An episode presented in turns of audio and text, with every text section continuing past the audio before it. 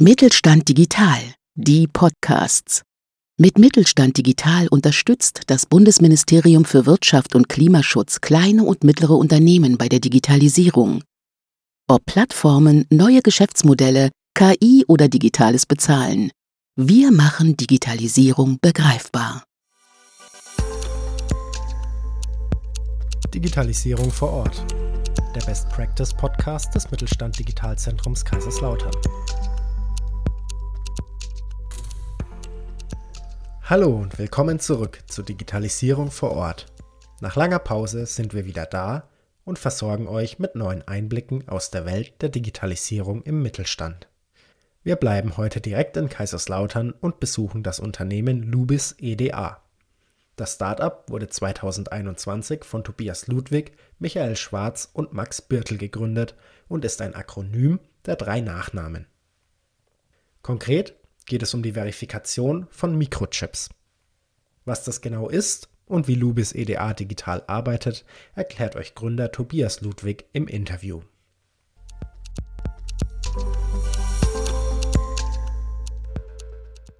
Ich bin heute in einem Call mit Lubis EDA und dem Gründer Tobias Ludwig. Hi, erstmal schön, dass du da bist. Hi. Kannst du vielleicht dein Unternehmen kurz vorstellen? Wo kommt ihr her? Wir sind Lubis EDA. Wir helfen Kunden, ähm, Fehler in Mikrochips zu finden. Wir sind aus Kaiserslautern, das ist im Südwesten von Deutschland, wer nicht genau weiß, wo es ist. Und ja, wir sind am Markt, um, um Mikrochips besser zu machen. Wie macht ihr das Ganze? Unsere Kunden kommen mit uns in Kontakt, weil sie Hilfe benötigen. Sie haben entweder Kapazitätsengpässe oder ihnen fehlt Know-how. Wir nehmen uns ihren Mikrochips an im Rahmen von einem Serviceprojekt. In-house nutzen wir dann eine Software, die ich im Rahmen meiner Promotion entwickelt habe, um ja, Fehler zu finden, schnell zu finden. Finden wir einen Fehler, sagen wir dem Kunden, was der Fehler ist, wie er zustande kommt. Und im Endeffekt kann er uns dann Feedback geben, ob er den Fehler beheben möchte. Dann gibt es noch eine Iteration und am Ende hat der Kunde einen fehlerfreien Chip und hat keine Probleme später, wenn er den Chip produziert hat, dass er den Chip wegwerfen muss, weil er noch Fehler enthält. Was würde passieren, wenn so ein Fehler verbaut werden würde? Hm? Das kommt ein wenig auf den Anwendungsfall an. Fangen wir einfach mal mit den ganz klassischen Consumer-Produkten an. Ich sage jetzt mal einem, einem Laptop oder einem Smartphone.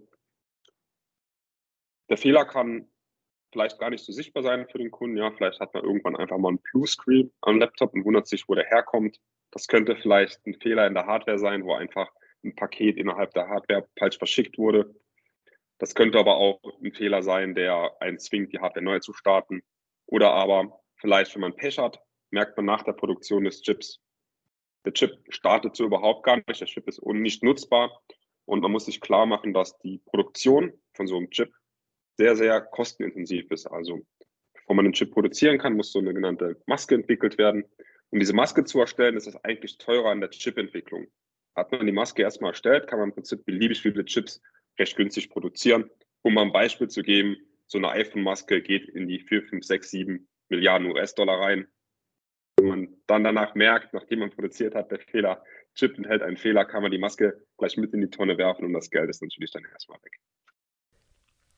Wo geht die Reise hin und was sind zukünftige Projekte?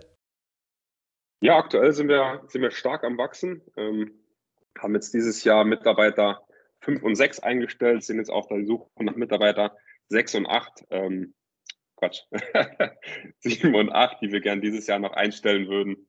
Ähm, und nächstes Jahr haben wir auf jeden Fall geplant, äh, den, im ersten Quartal nochmal vier neue Mitarbeiter einzustellen. Ähm, die Nachfrage ist hoch.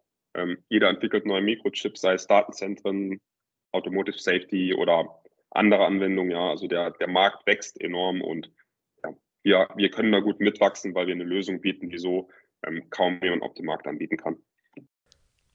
Sehr gut. Noch das Stichwort digitales Arbeiten im Startup. Wie arbeitet ihr digital zusammen und wie läuft das Ganze? Wir haben aktuell ein hybrides Modell. Ähm, ein Mitarbeiter von uns wohnt auch gar nicht in Kaiserslautern, sondern außerhalb. Ähm, wir treffen uns täglich in, einem sogenannten Stand-up, 15 Minuten online.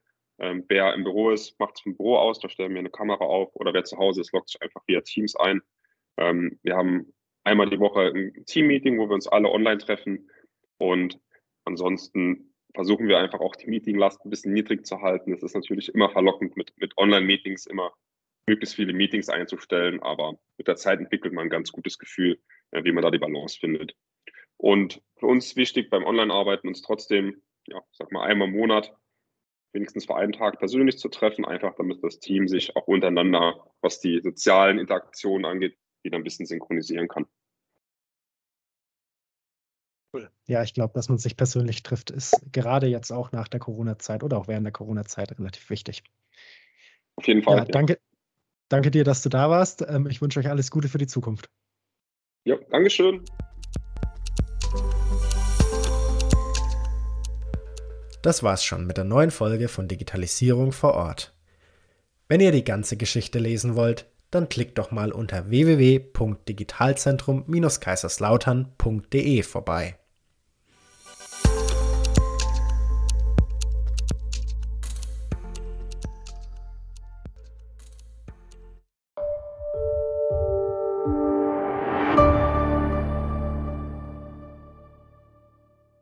Sie hörten eine Folge der Mittelstand Digital Podcasts.